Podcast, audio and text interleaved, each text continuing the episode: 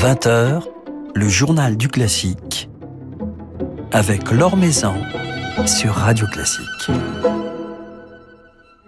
Bonsoir à tous. Après avoir illustré le thème de la Révolution, David Cadouche a choisi un roman pour euh, imaginer son nouvel album, un roman ou plus précisément un personnage de roman, Emma Bovary, dont il nous invite à revivre en musique euh, les rêves, les tumultes, le désespoir, à travers euh, une programmation particulièrement originale, célébrant notamment les femmes. Un merveilleux album tout juste sorti chez Mirare et sur lequel David Cadouche nous apportera justement ce soir son éclairage. Avant cela, quelques nouvelles de l'actualité musicale.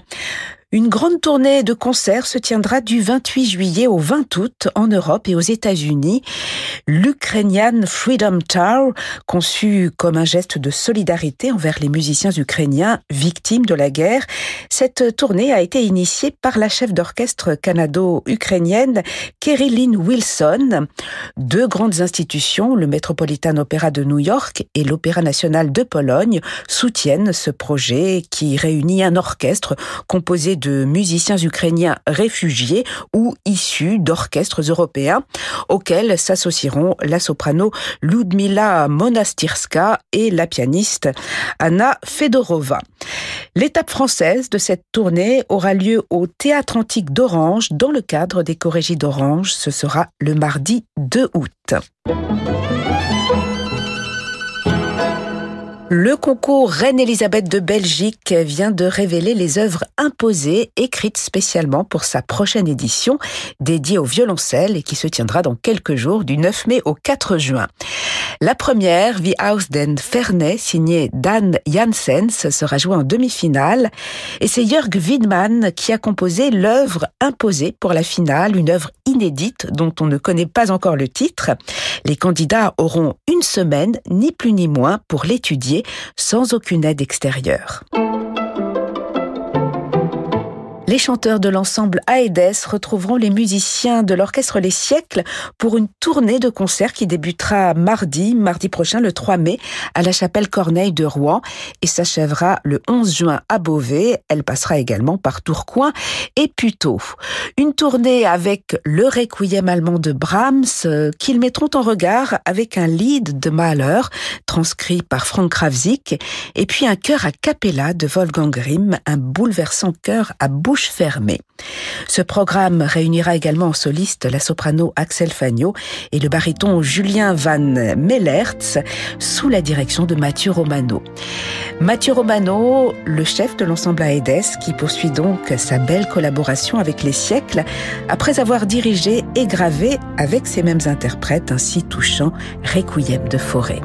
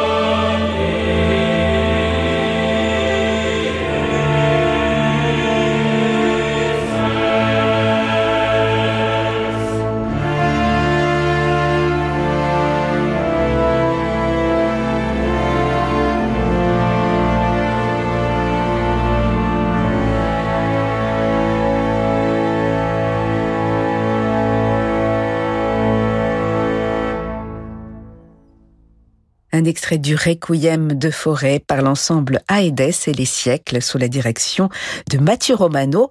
Mathieu Romano qui dirigera ces mêmes chanteurs et ces mêmes musiciens dans le non moins bouleversant Requiem allemand de Brahms en tournée le 3 mai à Rouen, puis le 3 juin à Tourcoing, le 10 juin à Puteaux et le 11 juin à Beauvais.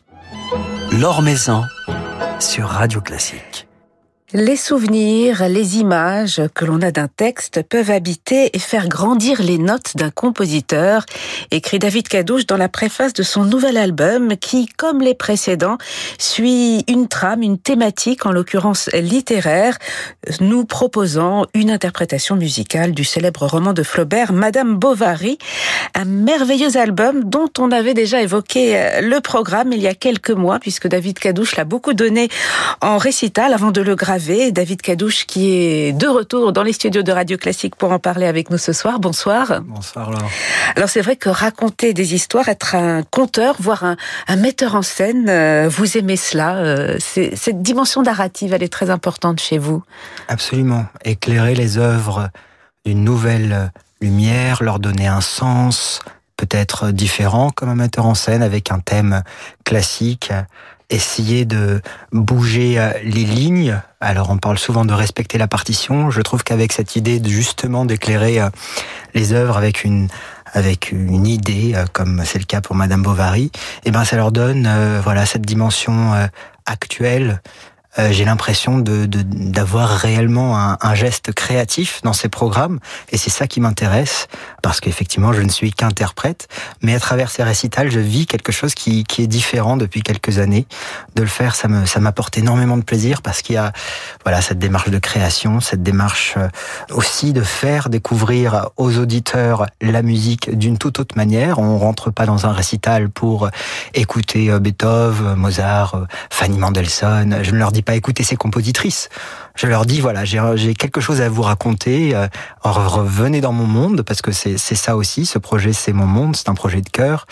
Euh, rentrez dans ma chambre, rentrez dans ma cabine de travail et je vous, je vous raconte une histoire. Voilà, et ce qui vous permet euh, d'exprimer cet amour que vous avez pour euh, la littérature et pour le théâtre, comme vous nous l'aviez confié euh, il y a quelques mois, et qui vous vient entre autres de votre professeur de, de, de français, qui vous a fait découvrir ce roman, Madame Bovary. Qu'est-ce qui justement dans ce personnage de, de Madame Bovary vous, vous touche, David Cadouche Alors je dirais qu'à travers les âges, ça a changé, parce que quand je l'ai découvert, j'étais adolescent.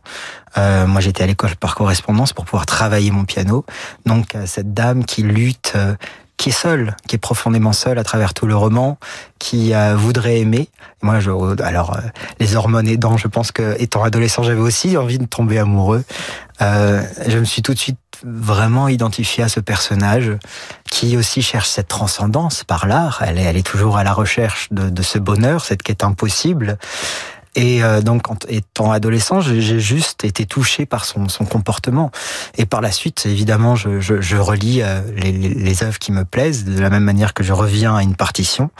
Et euh, j'ai vu que le personnage de Madame Bovary était aussi un personnage musical. Là, j'ai une petite citation pour vous, parce que je pense que c'est la raison pour laquelle j'ai j'ai eu envie de faire ce disque. Alors Flaubert écrit de Madame Bovary. Elle abandonna la musique. Pourquoi jouer? Qui l'entendrait puisqu'elle ne pourrait jamais, en robe de velours à manches courtes sur un piano d'érard, dans un concert battant de ses doigts légers les touches d'ivoire, sentir comme une brise circuler autour d'elle un murmure d'extase? Ce n'était pas la peine de s'ennuyer à étudier. Elle arrête donc d'étudier, elle arrête de travailler le piano. Elle a cette éducation que Flaubert dira par la suite et son avocat pour le, avec le procès qu'ils auront à, à la suite de la parution de Madame Bovary qu'elle est, elle est trop éduquée pour son milieu. C'est pour ça qu'il lui arrive tant de problèmes. Et donc, euh, avec cette citation, je me suis dit, bah voilà, je, je, voudrais pas qu'elle abandonne la musique. Je, je, je veux qu'à travers ce disque, Madame Bovary vive. Elle vive une vie meilleure. Et quoi de mieux que euh, bah, de faire écouter à mon public des femmes qui avaient, pour certaines, une vie meilleure. À cette époque-là, toutes n'étaient pas ignorées. Louise Farin, qui était célébrée, Clara Schumann était une pianiste célébrée. Elles sont juste toutes tomber dans l'oubli extrêmement rapidement. Et là, on peut vraiment se demander pourquoi.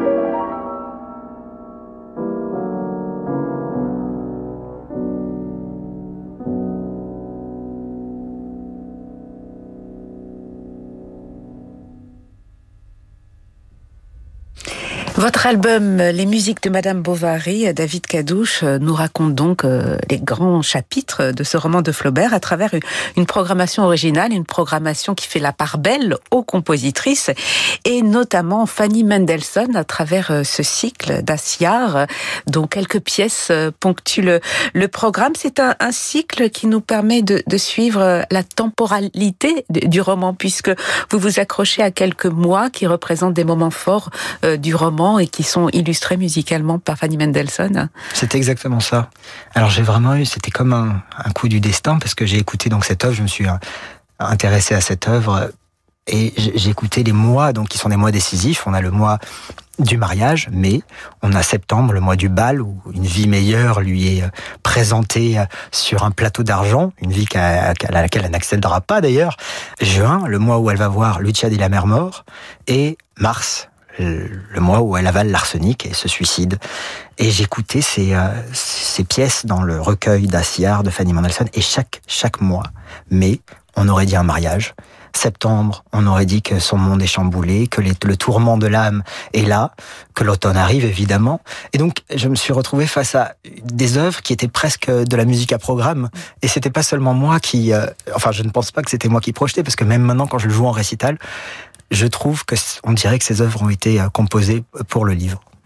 Alors des œuvres composées euh, essentiellement par des femmes, par des compositrices dans cet album, David Cadouche, euh, donc Fanny Mendelssohn, mais il y a également Pauline Viardot, Louise Farinck ou encore Clara Schumann. Vous évoquiez tout à l'heure l'importance de la représentation féminine par rapport à, à, ce, à ce roman. C'est une façon de mettre en parallèle finalement le, le destin de ces compositrices dont toute la créativité quelque part a été bridée par cette société comme le destin tragique euh, de cette héroïne, Emma Bovary, euh, qui a été enfermée dans, dans un mariage de convenance. Absolument, et c'est là où on revient à ce que vous disiez euh, dans votre première question par rapport à mettre en scène cette mise en scène et cette, cet éclairage du destin de Madame Bovary avec ses compositrices oubliées directement après leur mort, que ce soit Louise Farinck, Fanny Mendelssohn qui décide un an avant sa mort de publier, eh ben ça leur donne ça éclaire leur œuvre de façon évidemment éminemment tragique et je trouve très à propos, enfin si, si je peux me permettre, puisque effectivement ce sont ce sont des génies. Enfin la plupart des gens qui m'envoient des messages en ce moment me disent merci parce que je ne connaissais pas un tel, je ne connaissais pas un tel,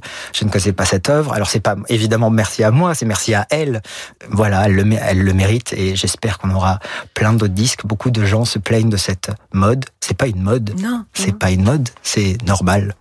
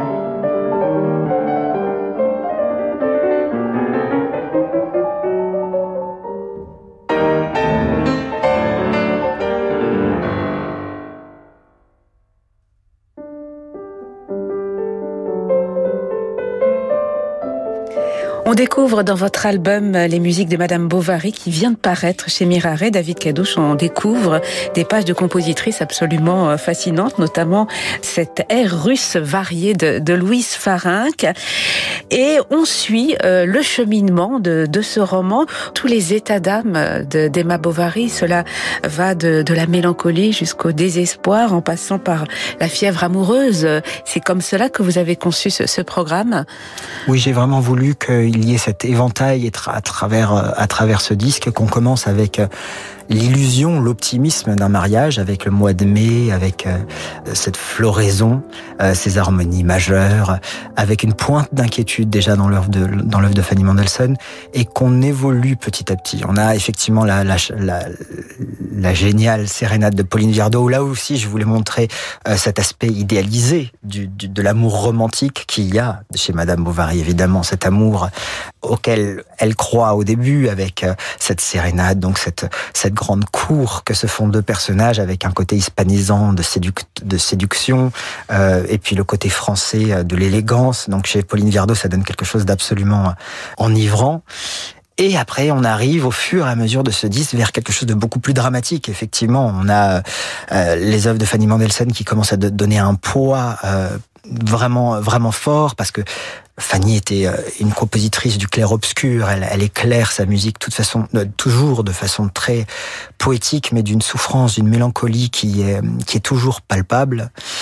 Et euh, voilà, on, finit avec euh, évidemment mars, qui est euh, le mois du suicide, avec un avec un alléluia parce qu'il y a un chœur au milieu. Donc c'est ça pour ça rejoint ce que je disais tout à l'heure avec cette musique presque à programme qui aurait été composée pour Madame Bovary avec un grand alléluia prononcé pour Emma Bovary et euh, j'ai deux œuvres qui pour moi sont des petits euh, Enfin, c'est des petits bijoux. La première fois que je les ai écoutés, je me suis dit, c'est pas possible que quelque chose comme ça existe et que je, je ne l'ai jamais entendu au conservatoire ou avant.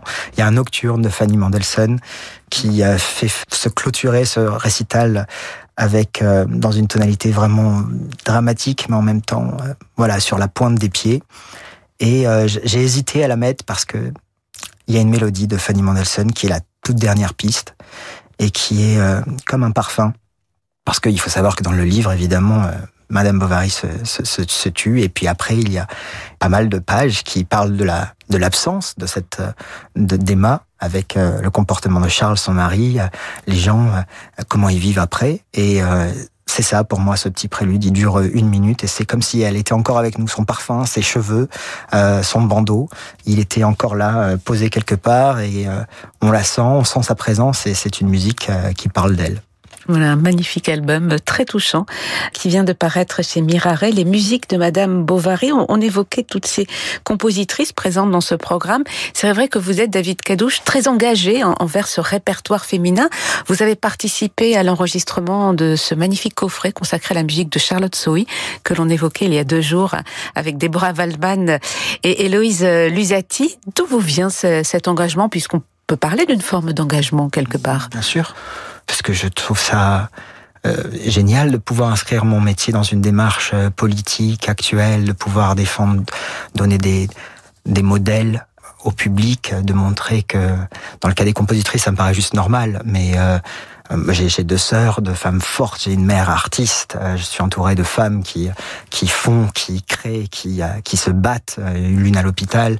Je veux dire, ça me paraît c'est pas un cadeau que de faire ce disque, mais c'est c'est c'est une évidence. C'est même pas un combat que je mène. C'est juste c'est normal et je pense qu'il faut aller plus loin. Il faut il faut parler des compositeurs homosexuels. Il faut parler des compositeurs qui ont été euh, négligés. Il faut parler des propos. Il faut aller vers un discours plus engagé, pas parce que euh, on veut on veut choquer les gens, mais parce que c'est beau de donner des modèles, c'est beau que les gens puissent se retrouver, que on puisse raconter des histoires autres que bah Clara, aimait Robert et Robert peut-être euh, était il y avait un triangle amoureux avec Johannes. On peut aller plus loin que ce genre de choses. Je, je trouve que la musique a besoin de ça et rentrer dans un récital qui va bousculer un petit peu la donne, bah, fait que cet art de la musique classique, eh ben, il va nous bouleverser dans notre vie de tous les jours. Voilà, et euh, cet art, vous allez nous le transmettre, continuer à nous le transmettre. Plusieurs rendez-vous sur scène. Vous serez pour jouer euh, ce programme Les musiques de Madame Bovary le 22 mai à Liège, le 30 mai à Paris, euh, Salgavo, le 5 juin à Sifour, les plages, le 21 juin à Anglette. Vous serez également cet été au mois de juillet au festival d'Aubernay. On vous retrouvera également David Cadouche le 17 mai à la scène musicale pour le concert de gala de l'Académie Jarouski vous avez enseigné pendant cinq ans, c'est cela? C'est ça, ça va être euh, très très émotionnel. Oui, oui puisque l'équipe se renouvelle, l'équipe change. Et euh, est-ce que vous allez continuer dans ce domaine de, l'enseignement, de, ah la transmission? Bien sûr, je m'arrêterai jamais. Je le fais depuis depuis ado, on s'écoute entre nous. J'ai l'impression que j'ai jamais commencé, j'ai l'impression que je ne finirai jamais. Donc euh, non, non, il y aura pas de, de je continuerai. Merci infiniment, David Cadouche, d'être passé avec nous. Et on va se quitter avec euh, la musique de Pauline Viardot, cette chatoyante sérénade qui figure au programme de cet album. Merci beaucoup. Merci à vous, Laure.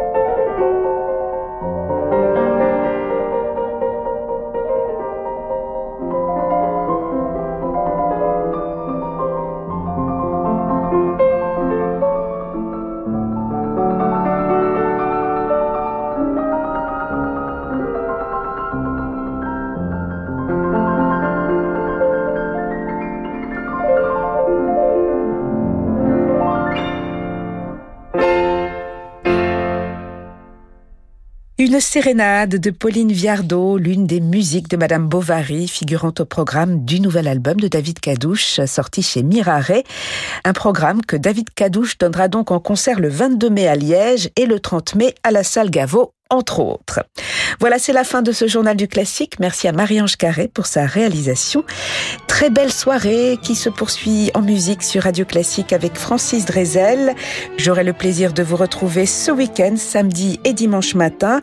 Et puis lundi pour le journal du classique à 20h. Et lundi, nous serons en compagnie de la compositrice Camille Pépin.